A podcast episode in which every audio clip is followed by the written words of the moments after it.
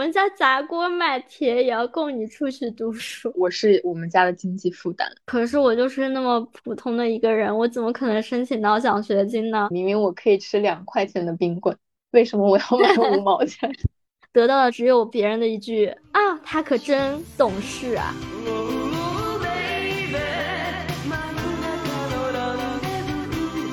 欢迎大家收听 Courage Move 勇敢行动，我是 Elodie，我是 Aria。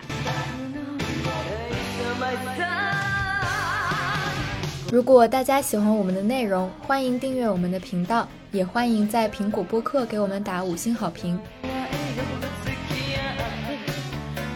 最近我在社交媒体上看到了一个讨论超级火爆的话题，就是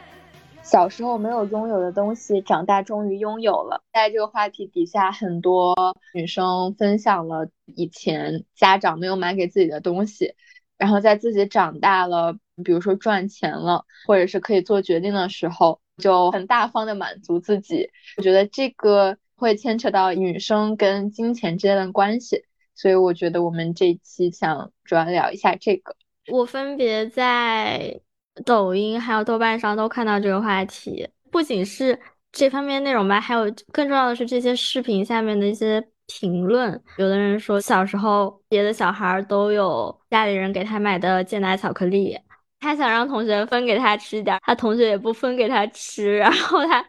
现在长大了买给自己吃了一下，嗯，感觉不怎么样嘛，就是这种。我记得我看到有一个是一个女生，然后他们家好像是住在一个县城里面，就不太容易吃到像肯德基或者麦当劳这种快餐。他父母也不怎么带他去吃，然后后来他自己长大工作赚钱了，就经常给自己买薯条吃。然后我觉得这个还挺让我印象深刻的，因为我觉得薯条真的很好吃，然后也觉得这个事情他又有点贴生活，然后又让我觉得。呃，就是很多人可能都经历过的事情，嗯，对我也觉得，我看到这些视频还有这些帖子的时候，我就感觉那些人的亏欠感，也能感受到，就是感觉这些事情也曾经在我身上 发生过。如果说就是有小时候有什么东西没有实现的话，之后赚钱之后可能会自己买给自己。不只是小时候的一些东西，包括家庭没有能提供给你的一些条件吧，就是想想要自己之后给自己这样子。我感觉我也是，我觉得我相比于比如说一两年前啊什么的，已经成熟了很多。但是我始终觉得吧，我跟金钱的关系好像一直都不是很好。你觉得为什么大家会有这种对自己的亏欠感？然后从你的。角度来说，就是可能是有什么哪些原因造成我们对自己有这种如此大的亏欠感？嗯，如果是从我自己的角度，我觉得是因为我从小都不太了解自己家里的经济状况，就是比较相对来说具体的经济状况。我不知道其他家长是怎么样，但是我的家长从来没有很具体的告诉过我我们家具体的收支。就会给我一种很不确定、很没有安全感的感觉。而且我小时候的时候就觉得我们家超级超级穷，但是好像也是真的。呃，我小时候家里的经济条件确实不太好。然后长大之后，我其实能感觉到一些，就是家里的条件慢慢好起来了一些。然后整个过程中，我的家人从来也没有跟我讲过家里的具体的呃收支啊什么的，所以就有时候我还是会。突然间就感觉家里好像很穷，我整个人就我整个视角就是在一种很模糊的世界里面，总有一种感觉，就是我现在拥有的一切，嗯，无论是我的生活呀还是什么，就会突然间消失的这种感觉，就是不确定感吧，没有安全感。包括我觉得我现在花钱也很犹豫，比如说买一个东西，我就需要犹豫很长很长的时间，而且它是那种病态的。在我只是简单的做一个购买的动作的时候，我需要跟自己的愧疚感和没有价值感这种负面情绪做一个巨大的挣扎，然后才能决定我到底要不要买一个东西。它不是一个那种真正的理性思考，呃，这个东西有没有价值，需不需要购买的这样的一个理性的过程。从我的角度来看，家长没有告诉我家里面具体的经济状况，可能是导致我跟金钱的关系不太好的原因之一吧。对，我记得我小时候，反正是家里没有告诉我你可以有多少预算对于什么什么。我还有一件比较印象深刻的事情，就是我记得我在初中还有高中的时候，我就很想要买一双，比如说耐克，或者说阿迪呀，或者说匡威的鞋，因为同学有穿啊，就觉得啊这鞋好好看，他们也会说啊我穿这个这个品牌的鞋会炫耀一下这样子。那个时候我就想啊，我也好想要这么一双鞋呀，但是我和家里人就比如说我和我妈妈去商场的时候，我妈妈就说。我们一起去买运动鞋吧，然后，但是他就不会给我买，比如说耐克的鞋呀，他就会把我拉到什么李宁啊，还有什么特步啊去买鞋。但是我觉得国产的鞋子，就是我那个时候那小时候那些鞋子真的很丑，比不上耐克呀那种鞋的外形。我当时就很生气嘛，我就在那边挑鞋，最后挑到我妈给我买了三双特步的鞋，但是其实我还是不满意 的。我基本上就穿了一两年，然后就没有穿了，因为我其实还是心里想买那个耐克的那种鞋，它的外形很好看嘛。虽然说他给我买了三双的那个特步的鞋，但是我其实对他们的外形都是不满意的，感觉小时候一直在。我觉得父母可能也在根据他们的经济条件，然后去给我买一些鞋，但是我那时候就很不理解，为什么不能给我买那么一双鞋呢？那么一双鞋我可以穿好多年啊！其实我现在的价值观也是这样子的，就是我宁可买一双稍微贵一点的鞋，然后我能穿个几年，那我也不会买一双丑鞋穿一季那种。对，我觉得可能亏欠感就是从这种时刻积累起来的吧。还有小时候被家里一些亲戚带出去玩呀，嗯，家里人员就会叮嘱你啊，不要太花他们的钱呀，然后什么什么的。记得好像是我的一个舅妈带我去买冰棍，我都会挑挑选选，选了那个最便宜的五毛钱的冰棍。那个时候我还在上小学，然后舅妈他们就会回到家里就说啊，你们家女儿真懂事啊，就是什么什么的，就是啊，挑挑选选挑半天，选了个五毛钱的冰棍儿什么什么的。哎，其实谁不想吃那个贵一点的冰棍儿呢？那时候也没有自己的价值观，然后家里人就说你要尽量省钱什么什么的。我觉得省钱不是一件坏事，但是没有告诉我们为什么要省钱，就会给你塑造一种家里很穷的那种感觉。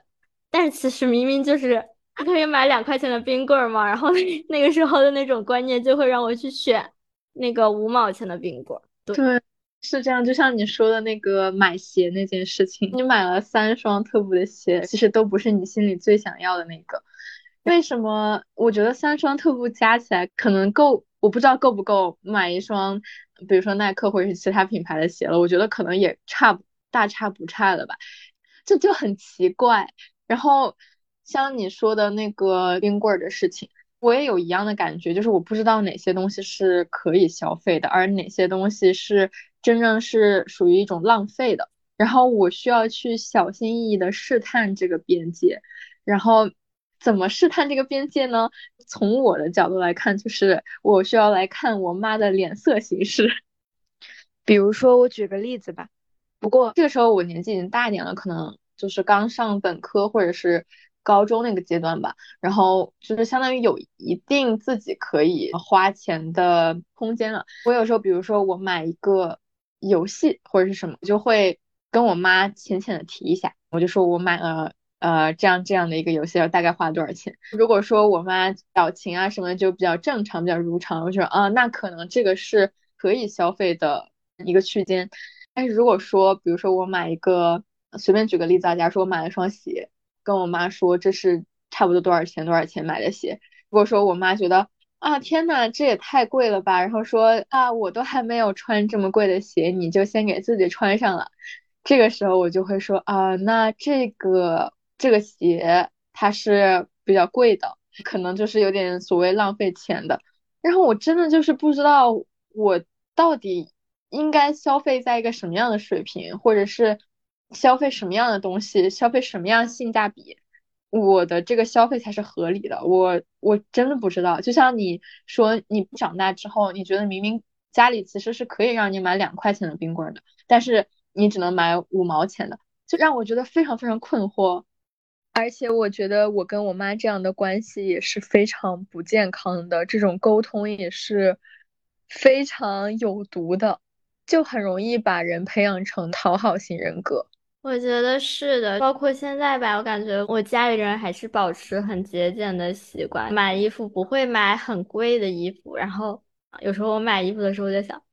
啊，我买的这个衣服会不会有点贵了？我家里人他都没有买跟我价值相等的衣服，然后我却买了这个衣服，是不是不太好？这样子。然后有时候我我会买那种稍微贵一点的鞋子，就是它的价值超过它本身成本。比如说那些国产的那种帆布鞋吧，可能就不到一百块钱就可以买一双。但是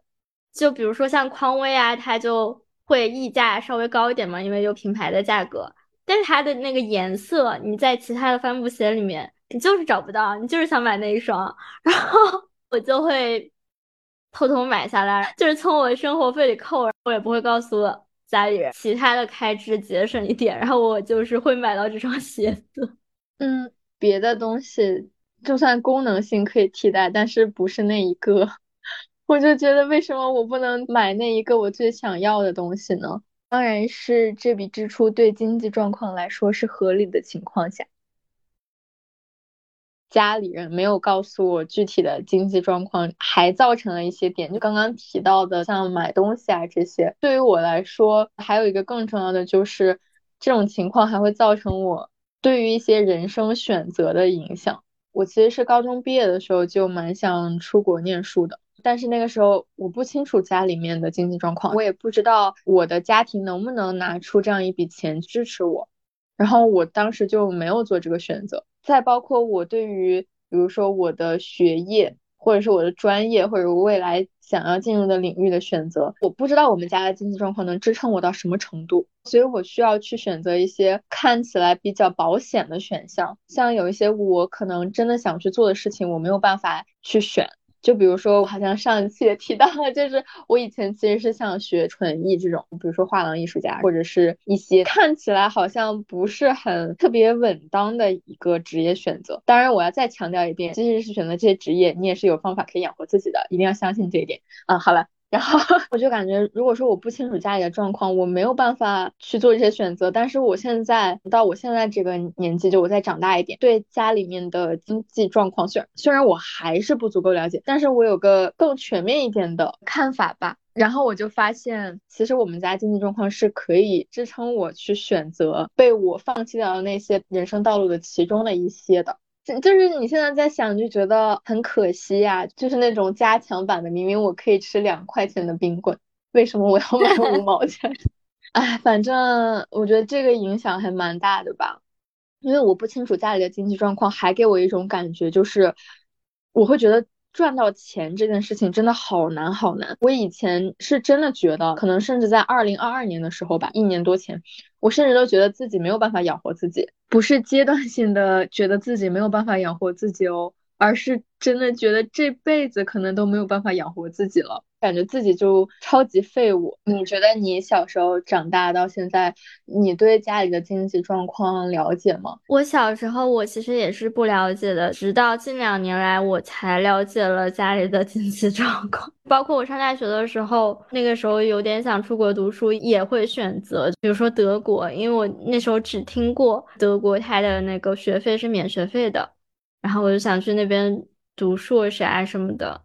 我感觉就是我的家里人，他们没有所谓的对财政规划的一个概念，他们不会考虑为了小孩儿未来可能要出国读书，呃，需要需要多少钱，可能他们当时都没有想到我想要出国读书这件事情，他们可能只是按照平常赚多少呀，上国内的学校大概需要多少钱，然后他到时候再看自己兜里有多少钱，这样子。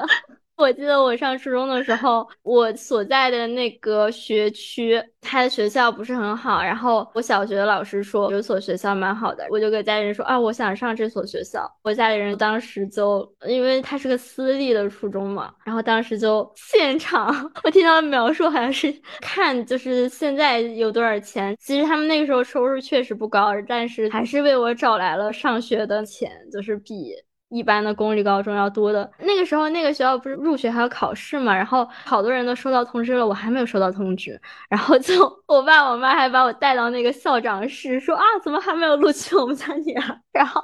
那校长说啊，你们的女儿什么排名有点靠后，什么什么的，说要加钱，好像就加了几千块钱吧，然后上的那个学校。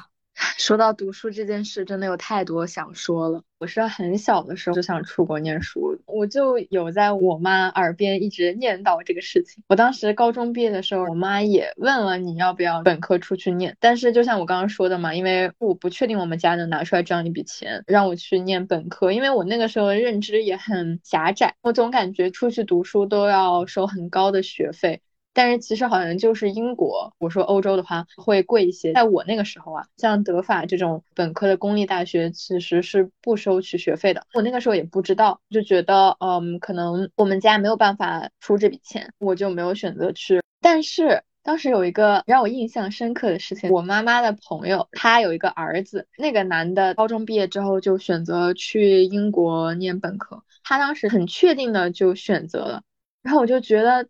他怎么就能确定他家里能够提供给他经济支持，然后做出这样的选择呢？我觉得那肯定就是他清楚自己家里能拿出这笔钱，而我当时做不了相同的选择，是因为我真的不知道家里能不能拿出这样一笔钱。对哦，我感觉好像很多男生都很清楚家里的一些经济状况，他们也会为此做出一些可以的选择。我就在想，为什么这些家长不给女孩同等的这种对家里财政状况的了解呢？我觉得小时候还可以理解，稍微理解一点，还不希望小孩过于虚荣啊，或者是。他希望你能养成一一种节约的习惯呀，但是我不理解为什么，就说高中毕业之后，我觉得就应该就是和家里的这种小孩儿、小女孩儿进行一些沟通了。我不知道为什么他们不会聊起这种事情。嗯，关于这个问题，我专门采访了我妈，因为我也很想不明白为什么，我想破脑袋我都想不明白。然后我说，那我来问一下好了。根据他的说法，他说。嗯，一是因为我们家小时候家庭状况确实不太好，他就怕我比较担忧，他怕我会在别的孩子面前抬不起头来，会觉得自卑。到后面开始长大了，我们家庭状况逐渐改善了。对于这个时间段，我妈她给了一个特别搞笑的回答，她说：“我那个时候就是希望你要知道，要通过自己的双手去劳动挣得金钱，而不是什么都依靠家里面。”然后我心想，啊。这个发言听起来好像我是那种全球首富的女儿，对。然后首富说什么？你现在给我出去，赶出家门，你先去历练个五六年，过一下那种自己双手打拼的那种生活，然后再回来继承家产。我说怎么这么搞笑？好像我们家是什么富豪一样。我在想，这也太没必要了吧。我妈还说，就是还有一个原因，她觉得。确实是一直有点把我当成一个小孩儿，没有把我当做一个真正一个家庭的成员去对待，没有觉得说需要跟我一起讨论家里面的经济的情况啊这些事情。还有一个原因就是他说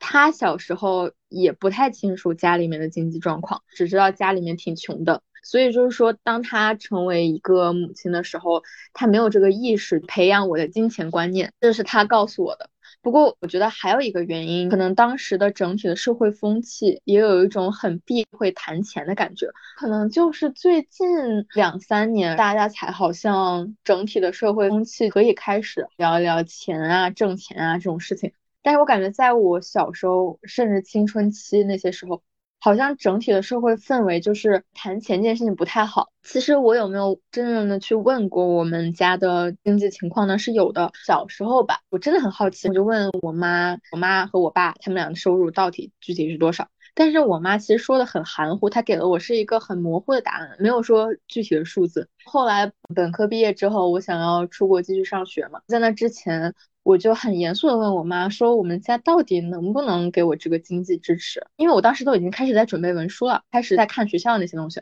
当时我就大概算了一下我出国需要的大致预算，我妈她也是给了我个很含糊的答案，就说啊是可以支持你出这笔钱的，但是她也没有告诉我我们家的可支配财产到底是多少，每一笔收支大概是什么样子的。你说到这个事情，我也想起来，我之前去留学的中介机构咨询，就是我一个人去的嘛。那个老师就问我，你的留学预算是多少？但是其实那个时候我并不知道家里的状况是怎样的，我就随便 说了一个数字。我猜测就是应该，我不是根据我们家财政状况才是测的，我是根据，比如说我要去英国留学，我估计要花费多少钱，然后这么说的。我就在想，嗯，他这么问，说明每一个去留学的人，他都会需要知道自己家里的钱到底能不能支撑他出国留学这样子。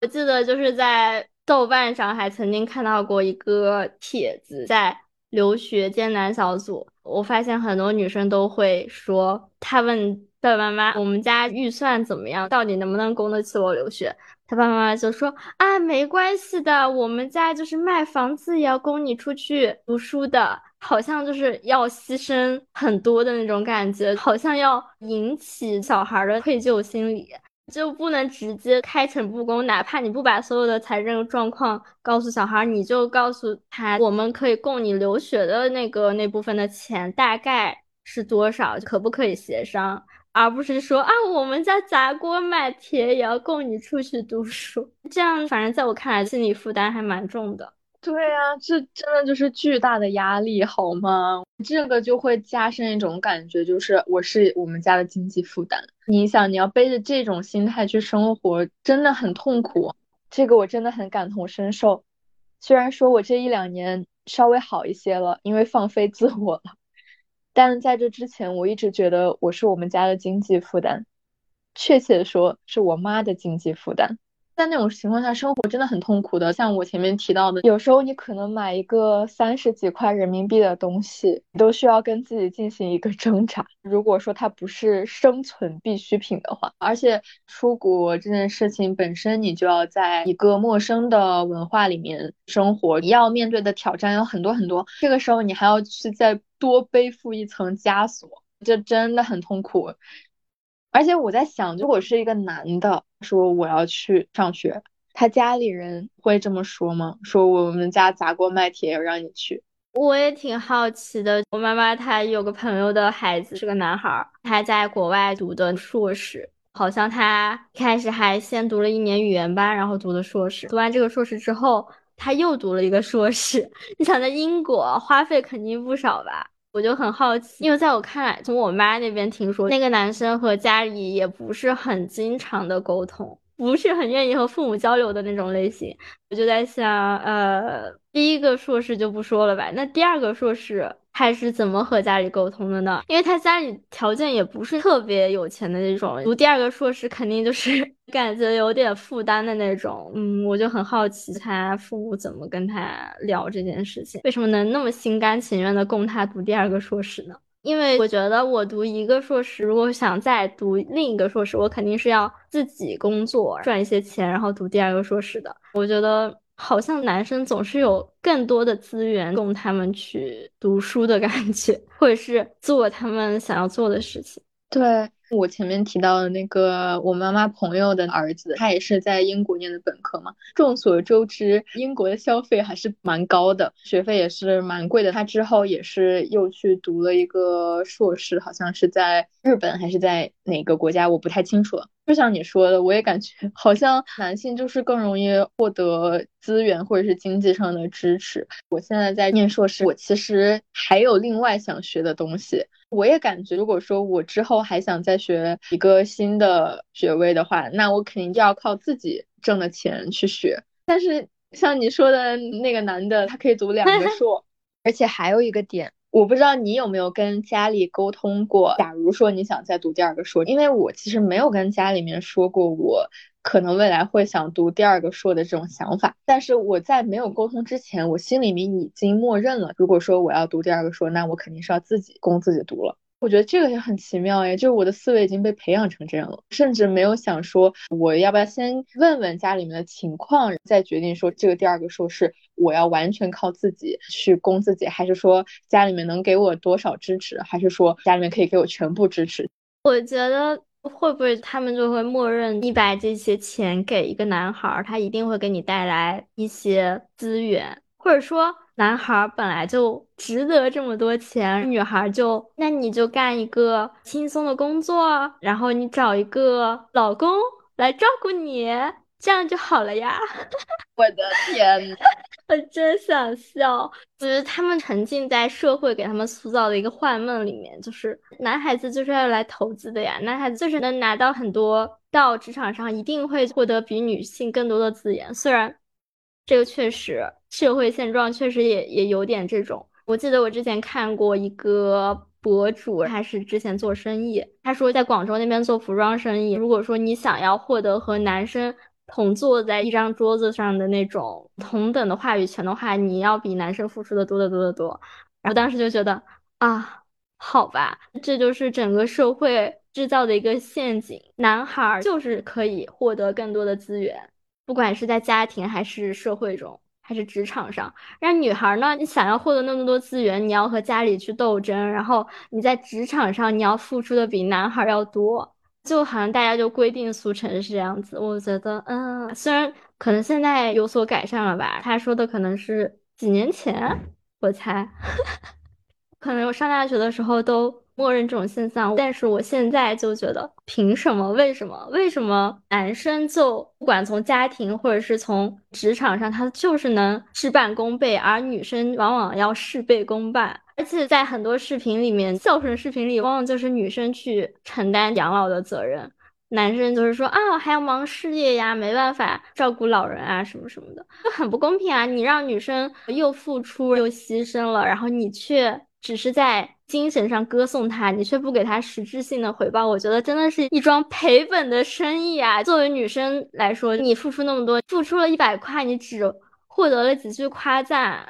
以前看那种言情小说也是，他和另一个女生争这个男生，往往让出的人就是女主，然后反而这个。男主更爱这个女主了，我觉得是从小就是给女生灌输一种有毒的思想，就说啊，你一定要让给别人，这样你做的才是伟大的，你才是圣洁的，大家都会歌颂你。但是现实生活根本不是这样子，你只有不断的去为自己争取你各种想要的东西，那些东西才会才会来到你的身边，而不是说啊，这个我不要了，那个我不要了，那样你只会失去的越来越多，得到的只有别人的一句啊，他可真懂事啊。哦，你说到这个，让我想到《傲骨之战》里面的戴安。记得有一季是讲他好像是要做律所的一个合伙人吧。当时是有人一直在竞争这个位置。这个律所本身就是一个非裔美国人的律所。当时非裔美国人他们还是属于利益边缘体吧。竞争者里有非裔美国人，而且戴安又是左派。当时戴安就说：“那我还要去跟一个非裔美国人争夺这个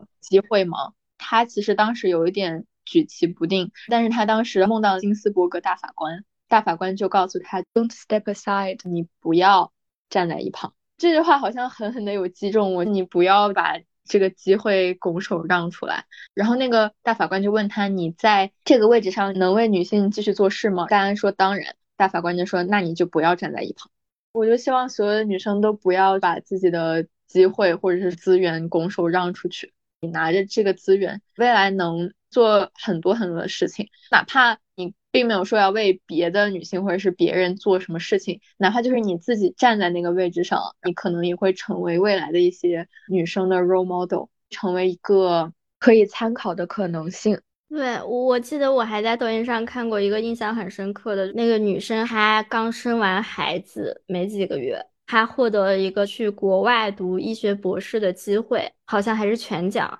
然后她就。说哦，她决定放弃了什么什么。评论区很多女生就说：“你的孩子未来一定是希望自己有一个厉害的母亲，而不是说因为她放弃了自己的职业发展的母亲。”从小跟女生灌输的一些事情，根据我个人经验啊，我觉得女生做事一定要有道德感，一定要就是光明正大那种感觉。但是我觉得现实社会其实。就拿我之前看过一部剧来举例吧，里面有个角色叫嘉言，他就是那种技术派，从来不参与拳斗呀什么的。我之前可能会很喜欢这种角色。但是我觉得这种角色，那他不参与权斗的话，他可能就永远没办法去参与那种高层的决定，也永远没办法真正的去营造一个自己喜欢的职场环境。但是另一个女生，她叫曼姐，她会参与权斗，但是同时她也会按照自己的想法去做一些事情。我觉得女生一定要不择手段的去得到自己想要的东西。当然，触及法律的可能呃可能不太那个啥，但是我觉得，如果说对方有什么手段，你也一定要赶快学过来，为自己的未来去添砖加瓦吧。没必要做什么事情都什么两袖清风，那个真的是一个很理想世界里的东西。嗯，我也觉得。你刚刚不是提到了那个放弃医学博士，而且还是全奖的医学博士机会的那个女性的故事？我有两个想说的。第一个就是全奖这件事情，全奖啊，那可是全奖，为什么要放弃？不过针对奖学金，我还有一个想提到的点，我之前在社交媒体上刷到过，大家就说很多中国女生在申请国外学校的时候，不会主动提出想要奖学金这件事情。我觉得这是非常可惜的，因为我有一个来自墨西哥的朋友，他跟我申请同一所学校，他在面试的时候就提出了他想要奖学金的请求和顾虑，最后他拿到了 offer，里面包含百分之多少的奖学金我记不清了，然后我就在想，嗯，怎么我当时申请的时候就没有想到这一点呢？如果说未来有女性朋友想要申请，比如说学校啊、学业啊，或者是这种类似的时候，可以去试着申请一些奖学金之类的东西，还有。关于这个女性，她为了自己的孩子放弃了自己的职业吧，或者是学业。我觉得首先不要放弃自己的职业，因为我作为一个小孩子的视角来讲一下，在我长大的这个过程中，我妈妈是虽然她后面狡辩说她不是因为我而放弃的，但是我觉得她就是因为顾虑我才可能放弃了一些她人生职业上更。更优的选择，从我的视角，现在的视角来看，那些机会是很好的机会，可能他的事业会比现在发展的还要好。而且我一直觉得我妈她是一个她在事业上有成就，她其实自己也很高兴的那种人。所以就是说，如果有一些女性决定成为母亲，或者是已经成为母亲了，还是要优先考虑你自己的发展和你自己想要的东西。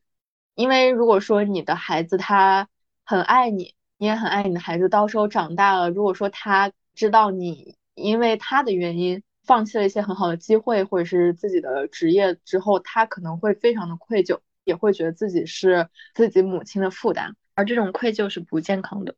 你说到这个奖学金，我当时刚去咨询留学机构的时候，选校名单他们有给我。上面有一个远远超出我预算的，我当时就在想啊，这个我根本就支付不起他们的学费，为什么要 给我放在选校名单上？有个老师就说你可以申请奖学金啊，然后当时我的想法都是啊，可是我就是那么普通的一个人，我怎么可能申请到奖学金呢？但是我现在想说的是，万事皆有可能，这个奖学金不是因为你是多么优秀的人而给你。仅仅是因为你需要这笔奖学金，然后你的条件又达到了，所以他才会给你。女生老是觉得自己只有极端优秀才能获得奖学金，我觉得这是一个错误的认知。我现在对奖学金的新的理解就是奖励你学下去的一笔钱。没错，就是这样。你有没有，比如说上大学，或者说现在你把钱花到月底的时候，你就会。有一些愧疚感，或者是不敢再花的这种情况，我感觉我也有这种情况。比如说卡里的数额，在一个我觉得有一点危险的程度，然后我就会整个人焦虑起来。因为我现在还在上学嘛，是我妈在负担我的生活费用啊这些，我有时候需要问我妈再要一笔钱嘛，因为花完了就要要啊。但是到这个阶段，我就会很挣扎。我感觉我是会有这种情况哎，就比如说这个月要买一些大件儿，钱就很快用完了，然后这个时候我又不敢问家里要钱，我觉得有点愧疚。与其问父母要钱，我宁愿去用花呗里的钱。然后我又会想说啊，那我这个钱我就平摊到下个月吧。直到最近，我妈妈才说啊，如果说你没有钱了，你就直接问我要，不要有心理负担什么什么的。然后我才好一点，之前就会就会说啊自己怎么不懂得开支啊什么什么的，但是现在想想，其实那些钱也不是很多，我用来吃饭呀或者买一些东西，只能说是刚刚够吧。如果说我一旦就是想多买一些东西，那肯定会在收到生活费之前把钱用光。对啊。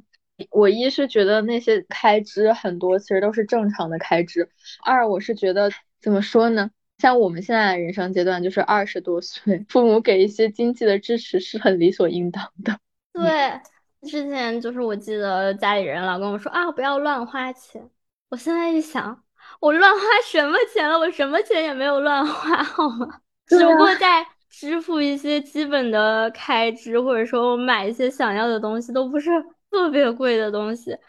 还有一个就是，我觉得家长比较错误的观念，就是他他们觉得你二十多岁了就不应该再给你经济支持。但是我觉得恰恰是二十多岁了才是需要你给孩子经济支持的时候，你可以给他更多的选择，因为这个时候就恰恰是决定他未来一部分的人生，甚至是一大段的人生是怎样过的一个时间段。如果说可以给他一些投资，让他去。学一些东西啊，或者说，我看过一句话，就是二十多岁的时候才是真正需要投资的时候，而不是说二十多岁的时候你就光手光脚的来到这个社会。我觉得以前可能就是在我们爸妈那一代，或者说甚至往后几代，你有可能就是光手光脚闯出一片天。但是在我们现在这个时代，一些资源已经掌握在了一些人手里，没办法，你光手光脚，你跟人家也不认识，人家凭什么？把资源分给你呢？我觉得二十多岁在中国这个社会，如果说你不获得一些资源，你很难更好的生活。而且二十多岁刚出社会的时候，就算你可以直接工作，很有可能你的工资难以支付你的房租，尤其是在一些一线社会。你说的完全没错。二十岁刚出头，特别是，然后包括整个二十多岁，就是你用来探索人生的时候。如果母父是那种在生育之前考虑过我能提供什么给我孩子的人，那他们这个时候理应会在精神上也好，还是金钱上也好支持你。因为我觉得二十多岁的人生阶段，可能是人生里面最穷、最迷茫的人生阶段。如果说在母父生你之前，考虑的是我能从孩子身上得到什么，那这种父母自然就会觉得。啊，你学也上完了，我也差不多支持你读到本科了。你现在就赶紧工作吧，也别再问我要钱了。甚至你要赶紧多赚点钱来供养我。你的人生，你的自我实现，那是什么东西？干我屁事啦！这种家长不要再生孩子了，求求了。我觉得像我们父母那一辈。如果说他们二十多岁在社会上闯荡啊、立足啊什么，是因为那个时候时代不太一样。但是现在，就像你刚说的，资源的分配已经是一个相对比较固定的情况。而且，其实不只是在中国，就是在国外，我的很多外国同学，他们读的硕士，就他们现在读的这个项目，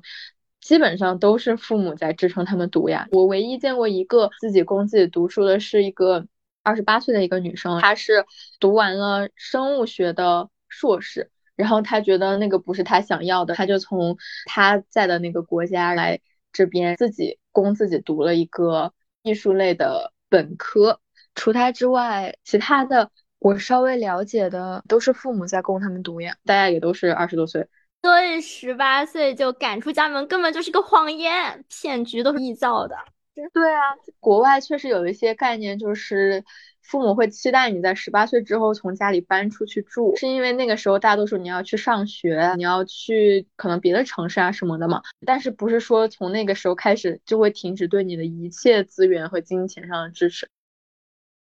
我不知道我是不是在一个信息茧房里啊，但是从我这里来看，我感觉现在。选择 gap year 或者是 gap 一段时间继续上学的年轻人很多，我就感觉我在 gap year 的时候，或者是上学的时候，我跟金钱关系的不好就会格外的凸显。特别是 gap year 吧，因为我记得我当时在 gap 的时候去看牙，那个医生问我你是在工作还是在上学，我就当时一下子特别应激，我就说啊我在上学。我当时还想他到底要干嘛，结果。人家医生就只是想确认一下我拔完智齿之后有没有足够的时间来休息。他在想，如果我在上班的话，可能没有那么多时间来休息这样子。不知道别人怎么样，或者是你怎么感觉？但是我觉得我在 gap year 的时候，跟金钱的关系在那时候差到了极致吧。我其实反正这几年都是 gap year 嘛。最开始的时候，我会觉得我是家里的一个经济负担什么什么的，其实现在也有点这这种感觉，但是后来又觉得这个 gap year 对我来说是必要的，让我重新认识一下自己，能过上就是自己真正喜欢的生活，而不是他人眼里的那种生活。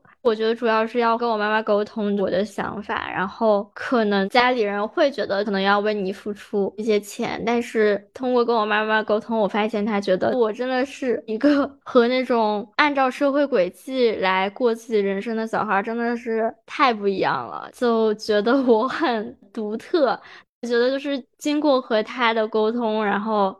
他也能理解我吧，就是我需要这么几年去重新的好好生活。这几年的过程中，我也的确是因为之前没有和家里沟通过嘛，然后尽量租房要租。就是我之前想的是要租尽可能价格稍微低一点的房子，我还住过那种隔断间，真的很很那个啥。但是我后来发现，就是对于一个需要恢复自己身心的人来说，真的需要一些独处的空间，合租不是一个好的选择。我也算和我妈妈。吵过架，然后又沟通之后，我最终还是选择了自己租一个独立的小房子。反正我觉得这过程中肯定会产生很多的愧疚感，然后尽量去压缩自己的需求，为了让自己作为经济负担的这个钱更少一点。我觉得就是很多小孩觉得自己是经济负担，是因为家里面人或者说整个社会的观念就是。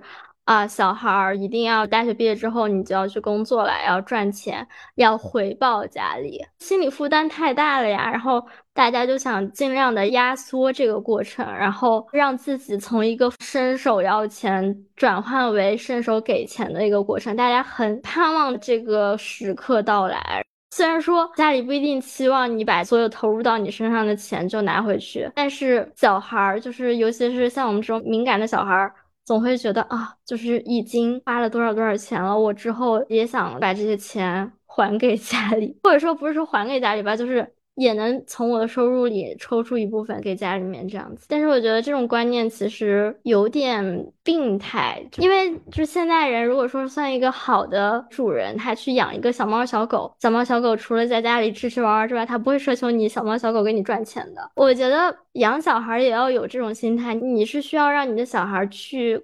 更好的按照他自己想要的方式过这一生，而不是说把小孩当成一个投资的产品，投资了百分之多少，然后他要给你回报百分之一百二，这样才合格。这时候要说一个比较土的话了，就是钱是带不走的东西，他给你回报再多又怎样呢？与其说是让这个小孩以后赚很多钱还给你，你不如说。让这个小孩以后生活的很好，然后你也生活的很好，那你们俩就会都很好，而不是需要这个小孩用他赚回来的钱去补偿你。我觉得就是这样会造成两个人的心理都会扭曲吧，就是啊，我养这个小孩就是为了从他那个口袋里获得钱。我上学读书就是为了回报家里人，这是我最大的责任。我觉得这样的生活有什么意思呢？不如说就是两个人都生活的很好。我觉得生活幸福的小孩一定会比有很多很多钱的小孩，而却没有家里的情感支持的小孩过得幸福。你说的这些让我想到了好多事情。首先就是你说租房这件事，我觉得租房对于我来说就是一个小时候没有得到，长大终于拥有的东西。因为我特别需要自己独处的空间，格外格外需要。我在本科阶段的时候，我妈就不知道什么原因，非要让我住学生宿舍，我是忍不了一点儿。那个时候其实生活的也挺难受的吧。然后后来我就是很坚决的说我要自己住，花销是要高一点，但是我觉得对我的精神非常有好处。那笔钱刚好就是节省下来了我去看心理医生的钱，对吧？我觉得有些时候不是说要鼓励大家不计后果的疯狂花钱，而是我觉得在进行有一部分的经济支出的时候，可能你现在来看它是一笔支出，但是。他有可能在其他方面为你省下来了一些钱，还有就是像你说的那个，很多人可能包括我们自己在内吧，总想想要读完书之后回报一部分家里的金钱。我其实之前也有一点那么想，但是我后来吧，出来上学之后放飞了自我，我觉得，哈哈，我还不起。首先，我觉得父母就不应该让小孩把这笔钱还回来。因为我觉得在你生孩子之前，你就应该知道，对孩子就是会有经济投入的呀。如果说我是一个母亲，如果是我的孩子，我有什么钱支撑他去追求他自己的梦想，我都会投资给他。当然，我也不会很让他影响我自己的生活。首先，我会确保我有这个经济条件，我才会去生这个孩子啊。当然，我是不婚不育的，我只是代入一下，举个例子。然后，如果说我的金钱帮助能让他在这个世界上找到他想做的事情，去探索他想探索的东西，我也会很开心。我绝对不会说啊，我给你这笔钱，你未来要赚回来给我。所以我后来就放飞自我了。反正我妈给我的教育上的投入，我是还不起一点啊，我也不打算还了。很不错，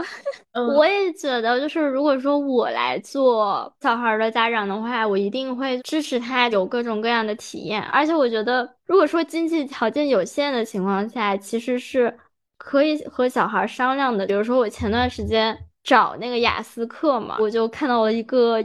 一节课五百块钱的雅思课，我本来是想和我妈商量嘛，然后我就说啊，要不要上这个？但是我妈就是在过程中就会各种阻挠我，然后后来我自己又找到了两百块钱左右一节的雅思课，这个价格算是比较合理的嘛。但是当时我就很不喜欢家长那种，当孩子提出要求或者说提出一个可以协商的东西的时候，你就直接找各种理由去。说啊，这不行，那不行。我觉得更合理的是，你跟孩子提出，就是说，我们可以去看看有没有价格更合理的事情，而不是说啊，不行，不行，不行。我作为一个小时候各种懂事儿、各种压抑自己的小孩儿，而我现在已经不是那种愿意压抑自己的小孩儿的时候，我这种时刻我就会爆发。我就觉得我小时候都那么忍让、那么懂事了，为什么长大了之后你还要这样压榨我，不能给我想要的东西？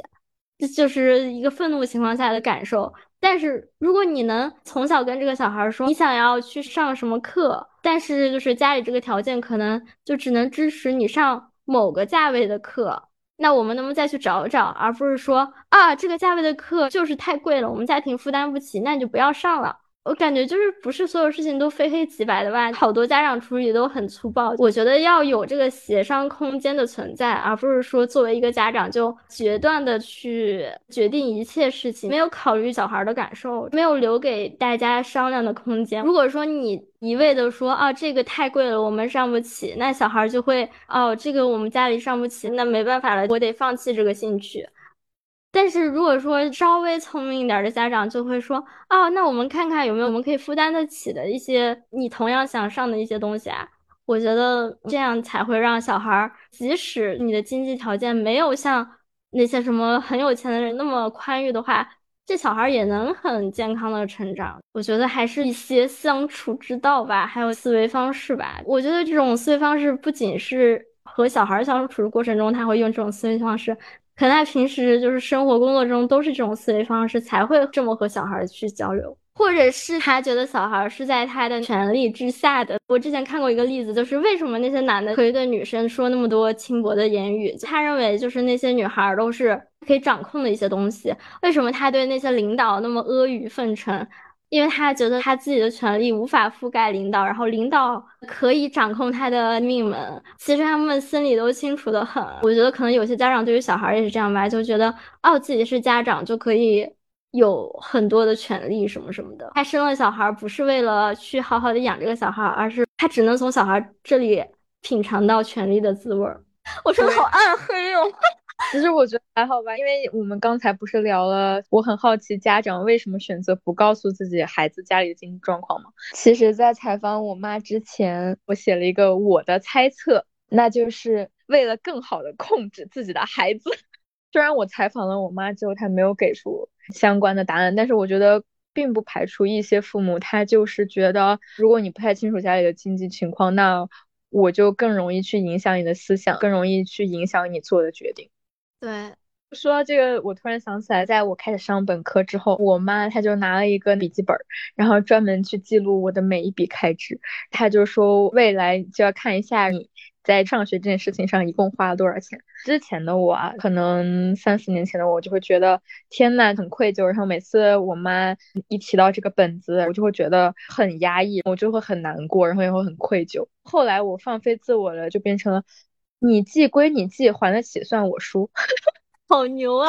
当我开始有花销的时候啊，你记得这么仔细。那怎么在我开始规划我的人生，开始要用到一些家里的经济投入的时候，你没有给我很详细的讲解我们家的经济情况呢？虽然不能确定我妈的意图到底是坏的意图还是好的意图啊，但是我还是觉得这件事情对我造成了比较坏的影响。可能就是到这一两年，我才慢慢的从那个坏的影响里面自己逐渐走出来。对我妈妈也说过类似的话，就是说，看你给你上学花了花了多少钱，什么抖音上说养一个小孩要花多少多少万，什么什么，有点无语。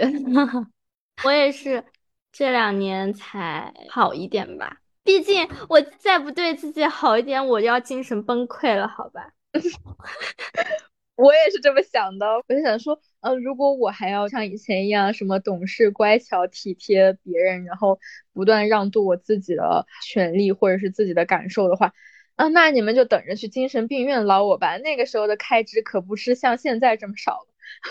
对啊，我之前还看过一个视频，说就是精神病院住院一个月要两万呢。对呀，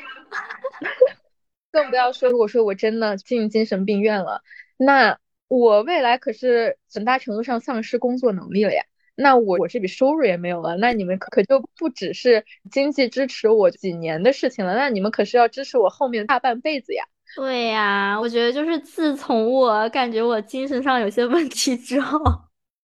认识到精神上有问题，前期我还是在压抑自己的需求，然后自从开始发疯之后，家里人才更加的理解我。难道东亚家庭不发疯就是说不能好好相处吗？真的是，我也觉得其实很奇怪，因为我录这期播客之前，我先对我妈进行了一个小的采访，为了要她的那个视角，然后我就发现其实我跟她是可以沟通的，就比如说针对金钱这件事情，但是我之前没有怎么跟她沟通，虽然我不能否认在。这一段时间里，我妈可能由于平时跟我的沟通呀，跟我的一些交流啊，她的思维也开始逐渐开放起来，然后变得可以沟通了。但是我就觉得，如果说以前，比如说在五六年前，我跟我妈能建立现在的这种沟通的质量、交流的效果的话，或许那个时候我就可以选择在那个时候出国，或者说我可以去做一些我更想选的专业选择或者职业选择。但是在那个时候，我们没有办法达到现在的交流的效果，很多事情其实都没有开诚布公的去聊。虽然我觉得现在开始也可以，但是我觉得如果说很早之前就可以做到，无论是金钱层面啊，还是一些其他方面的沟通，能做到现在的效果的话，就是可以少受一些苦啊，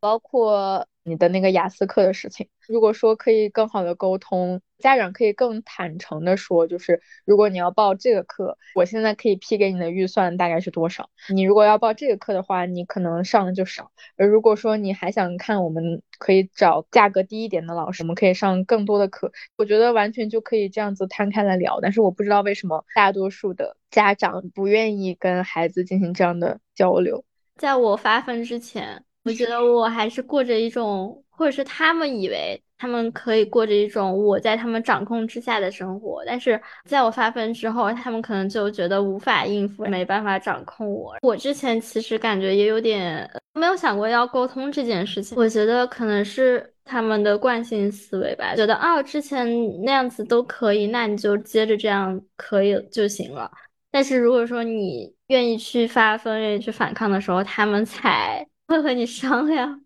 不过后来雅思那个事情，我跟我妈也后来又沟通了，也就好了。嗯，不过我觉得现在开始慢慢沟通也都不晚，只要双方都是可以沟通的人。我觉得像我爸，他就是一个我完全没有办法跟他沟通的人。我至今都记得我初中的时候，那时候还没有完全放弃跟我爸的沟通。那时候跟他说，我未来可能有想要出国念书的想法，但那个时候我才刚上初中嘛，然后就时间其实还有很远很远，而且我也没有说我现在立刻马上就要去。那个时候只是这个念头在我脑子里面开始有点形成。我爸当即就跟我说了一句：“我没钱，没有任何的其他的补充或者是询问。”他甚至都没有问我关于我这个想法，你为什么这么想？那你有什么那个？任何都没有，他就回了三个字：我没钱。这个对我的冲击其实相当的大。我觉得我就是从那个时候开始吧，就放弃了跟他的沟通。然后我记得我小学的时候，我所在的那个学区没有什么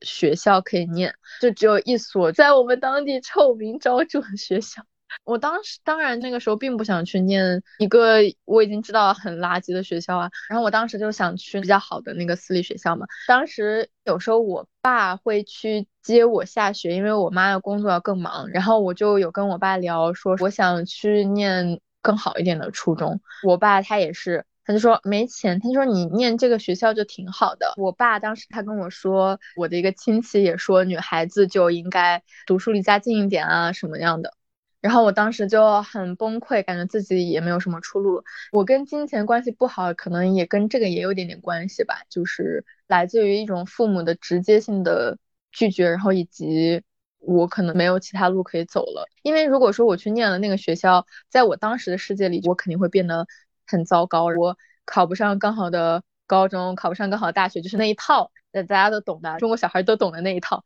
然后我就觉得很惶恐。我最终还是上了那个私立初中嘛，因为我妈妈给我的金钱支持，还有她的支持。但是我觉得很讽刺的是，我长大了一些时候，轮到我的那个亲戚的儿子开始上初中了之后，他也是花了一笔钱把我那个表弟吧，算是送进了很好的私立初中里面。然后我就在想，嗯，他那个时候怎么不说孩子离家近一点就可以呢？真可恶呀！对。我们要狠狠赚钱。那如果说你之后赚到了足够自己能够过上自己喜欢的生活的钱的时候，你那个时候会怎么样分配你的钱？哦，我喜欢这个问题。我可能会想在世界各地都待一待，体验一下不一样的气候什么的，然后。我可能还会想要，嗯，成立一个那种基金会，帮助一些跟金钱关系很不好的女性，相当于就是给他们一笔属于自己生活的启动基金的那种感觉。呃，当然这个理想是肯定是我需要，可能要赚嗯不少钱之后吧。如果可以，我可能会去做这件事情，然后我会去学很多我想学的事，基本上就是这样吧。如那如果是你呢？我想的生活可能没有到那么后面，我想的可能是我赚的钱足够我的生活的开支，然后我假期还能出去去全世界旅游一下，然后能用我的开支去做我一些想做的事情，然后就是再积攒一些钱。如果说可以的话，我想。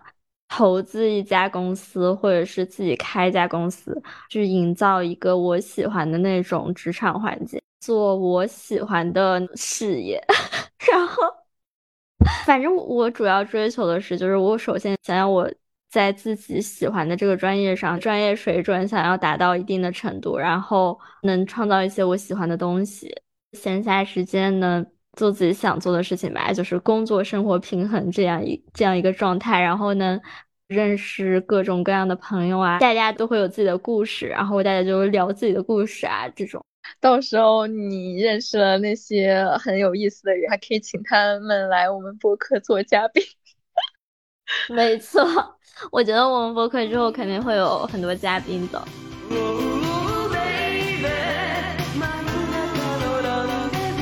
那我们这期就先聊到这里啦，我们下期见，拜拜，拜拜。我们的内容已同步更新至苹果播客、小宇宙、喜马拉雅、网易云音乐、QQ 音乐，海外平台 Spotify、Apple Podcast、Amazon Music and Google Podcast。欢迎大家在这些平台找到我们。